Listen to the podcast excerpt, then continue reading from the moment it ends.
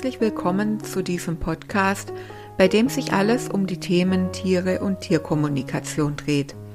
Mein Name ist Marion Lakomi. Ich bin Tierkommunikatorin, Tierheilpraktikerin, Tierpsychologin für Hunde und auch Reiki-Meisterin. Aber in erster Linie liebe ich die Natur und vor allem natürlich die Tiere. Ich freue mich, dass du mich hier gefunden hast und wünsche dir nun viel Freude beim Zuhören.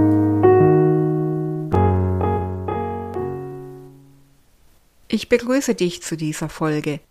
Und wenn dich interessiert, wie ich die Tierkommunikation in meinen Alltag und in das Zusammenleben mit meinen Tieren integriere, dann bleib gerne dabei. Ich freue mich, dass du hier bist. Ja, als Frau mit Hunden, da begegnet man manchen Vorurteilen.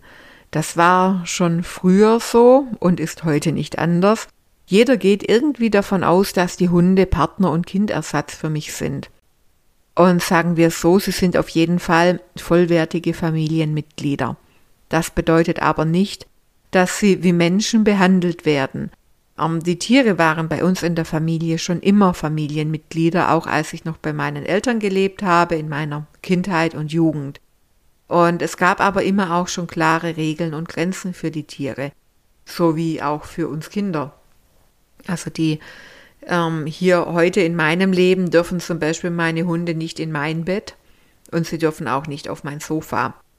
Ähm, ich habe einfach gerne ein paar Bereiche in meinem Wohnraum, in dem möglichst wenig Hundehaare sind. Und Grenzen schmälern jetzt auch nicht die Lebensqualität meiner Hunde, ganz im Gegenteil. Mensch-Tier-Teams, wo die Hunde so gar keine Grenzen kennen, da kommt es auch gern mal, kann es eher mal zu Problemen kommen im Zusammenleben. Genau. Jetzt ist es natürlich aber nicht so, dass ich mich als Tierkommunikatorin die ganze Zeit mit denen unterhalte. Manche denken, ja Gott, bei der ist ja sonst niemand da und ähm, dann quasselt die jetzt hier die ganze Zeit die Hunde voll oder wie, wie muss ich mir das vorstellen? Und ähm, andere denken, oh Mann, das ist ja ganz cool. Die kann sich jetzt den ganzen Tag mit ihren Hunden unterhalten und dann weiß die immer ganz genau, was die Tiere gerade brauchen, ob die Schmerzen haben oder ob die sonst irgendein Bedürfnis haben oder ob da, was da halt so los ist. Und das stimmt alles einerseits. Andererseits äh, empfinde ich das als bisschen als Vermenschlichung unserer Tiere. Und zwar nicht nur der Hunde, sondern auch Katzen, Kaninchen oder alle anderen Haustiere.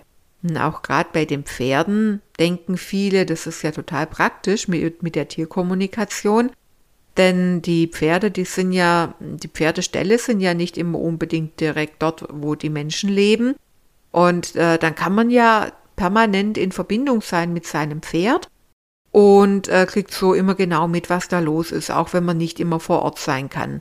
Und ähm, das Pferd kann einem ja dann auch sagen, wenn man kommen soll, wenn irgendwas los ist, und da kann man ja schnell hinfahren. Ja, das hört sich ganz praktisch an. Und natürlich ist es ein Stück weit so, dass wenn man, so wie ich, jetzt über viele Jahre wirklich sehr viel mit Tieren kommuniziert und ähm, dann kann man das gar nicht mehr abschalten, irgendwann zumindest nicht zu 100 Prozent. Also ich schnappe immer wieder mal unter den Tag, über den Tag irgendwas von meinen Tieren auf. Und ähm, manchmal sind es lustige Sachen, da bestellt hier einer ein Stück Käse bei mir. Manchmal sind es äh, wirklich wichtige Sachen. Okay, hier hat gerade jemand Schmerzen.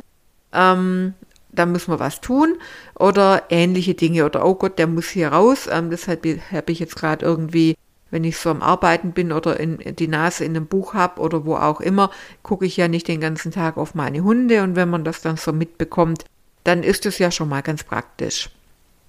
Trotzdem bin ich kein Freund davon, permanent im, im Kontakt und im Austausch mit den Tieren zu stehen. Und das hat mehrere Gründe.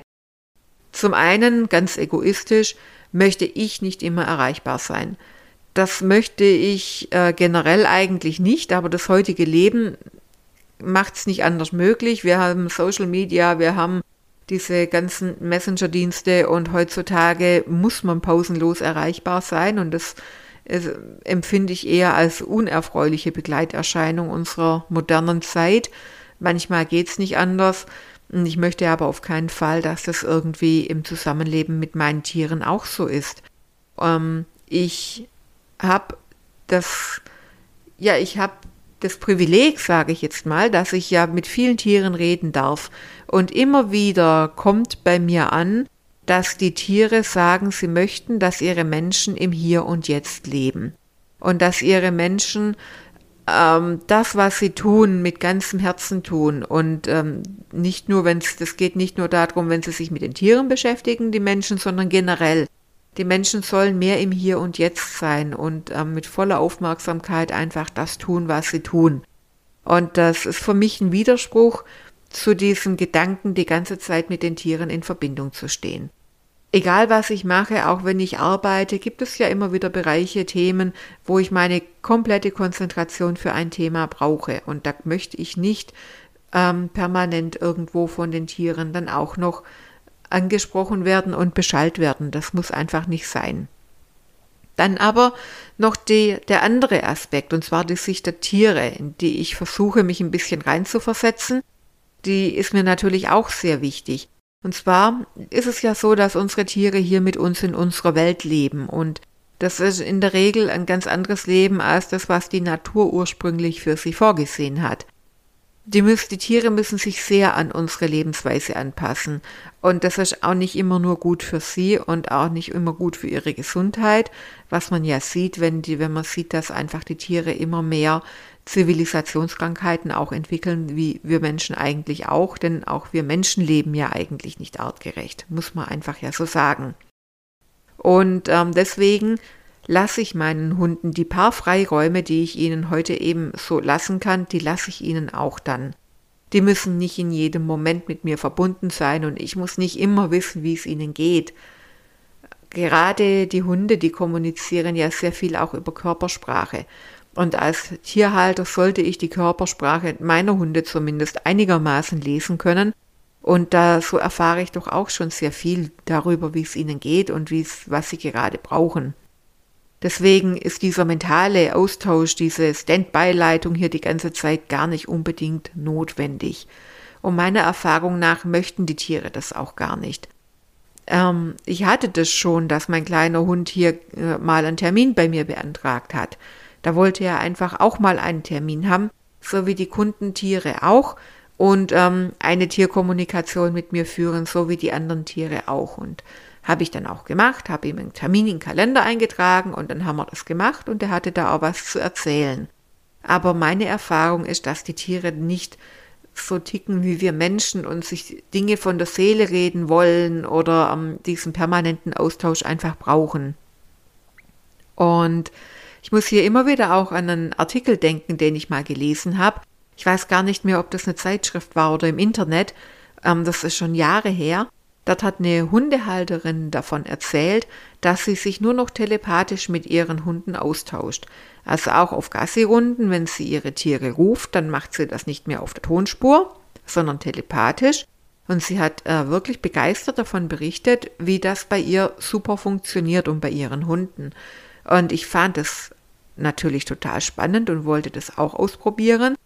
Und ich habe mich wirklich bemüht. Ich habe es auch über einen längeren Zeitraum immer wieder versucht, habe mir auch Gedanken gemacht, wo liegt der Fehler, was kann ich anders machen, was kann ich verbessern. Ähm, ich habe dann auch visualisiert, wie meine Hündin freudig zu mir kommt, sich vor mich hinsetzt und dann gelobt wird und durchgeknuddelt und ja, habe ich mir alles so schön vorgestellt und äh, ich war aber leider total erfolglos mit diesem Projekt.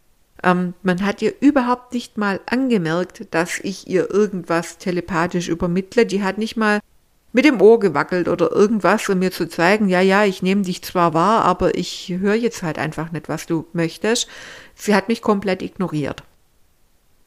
Und ich habe sie dann gefragt, warum das so ist, warum sie da nicht reagiert. Und sie hat gemeint, sie findet es zwar toll, telepathisch äh, mit mir kommunizieren zu können, für tiefere Geschichten, Probleme, Themen, die tiefer gehen. Aber gerade unterwegs und auch gerade wenn es wichtig ist, dann möchte sie gern auf der Tonspur von mir gesagt bekommen, was zu tun ist. Also für sie war diese Unterscheidung wichtig. Die relevanten Sachen und wenn es gilt, auf der Tonspur und alles andere gerne auch telepathisch. Und dazu kam dann noch, dass sie einfach auch mal frei sein wollte, gerade auf den Gassi-Runden und einfach auch ihrer Nase folgen, ohne dass da permanent irgendwas von mir zu erwarten ist oder irgendwelches Geblubber und irgendwelcher Input da auf sie einprasselt.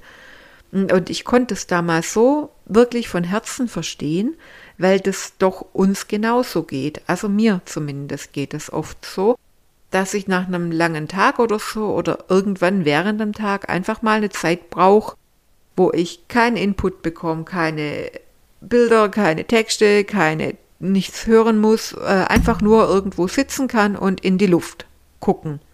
Ähm, deswegen, ich habe mir das auch bis heute über die ganzen Jahre gemerkt, weil ich es einfach verstehen konnte. Und seither ähm, habe ich dann auch, bemühe ich mich darum, dass ich meinen Hunden auf der Gassi-Runde immer auch mal eine Zeit gebe, wo sie einfach tun können, was sie wollen, solange sich das natürlich in einem vertretbaren Rahmen bewegt. So ganz frei sind wir heutzutage hier halt einfach nicht. Ja, und ähm, auch wenn ich dann mal schon unterwegs war, was ja leider auch mal vorkommt, ich kann ja die Hunde auch leider nicht immer mitnehmen. Ähm, äh, in seltenen Fällen kommt es vor, dass die dann vielleicht mal bei meinen Eltern sind oder ähm, auch schon in der Hundepension sein mussten, wenn ich ähm, auf Dienstreise musste oder ähnliches. Und dann, auch dann ist es nicht so, dass ich permanent mit denen in Verbindung stehe. Das geht ja gar nicht. Ich bin ja dann unterwegs, ich habe geschäftliche Termine, muss mich hier auf andere Themen konzentrieren.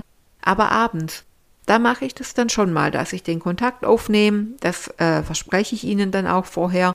Und dann spüre ich mal rein, wie geht es denen? Wie fühlen die sich? Hat hier jemand Angst? Hat hier jemand Schmerzen? Ist, ist, ist es ruhig oder gibt es irgendwelche Probleme?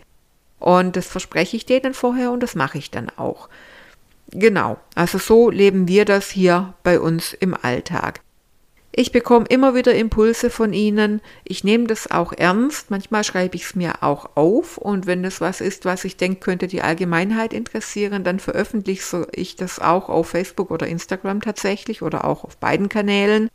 In der Regel mache ich es aber wirklich so, dass wenn wir ein Thema haben, dann ja, dann haben wir ja ein Thema, was wir besprechen müssen oder worum es geht. Oder ich habe das Gefühl, die Tiere haben ein Problem. Wichtig ist ja auch immer, eine Tierkommunikation soll in meinen Augen immer in erster Linie zum Wohl der Tiere sein. Und nicht, weil ich mir was von der Seele reden möchte oder irgendwie einen Rat brauche oder sonst irgendwas. Das ist kein Grund für mich für eine wirkliche Tierkommunikation, sondern es geht ja um die Tiere. Die stehen da immer im Mittelpunkt. Ähm, und da mache ich das dann wirklich auch so, wenn es ernste Themen gibt oder wichtige Geschichten, dann nehme ich mir die Zeit und dann führe ich ein ausführliches Gespräch mit Ihnen. Dann kann es auch mal sein, ich mache eine Aufstellung oder hole das Pendel raus und teste sie aus.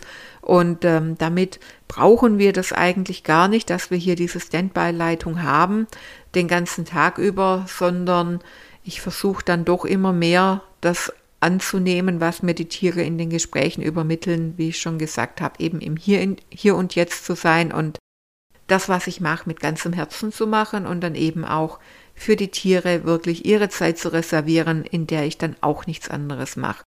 Für uns bewährt es sich so.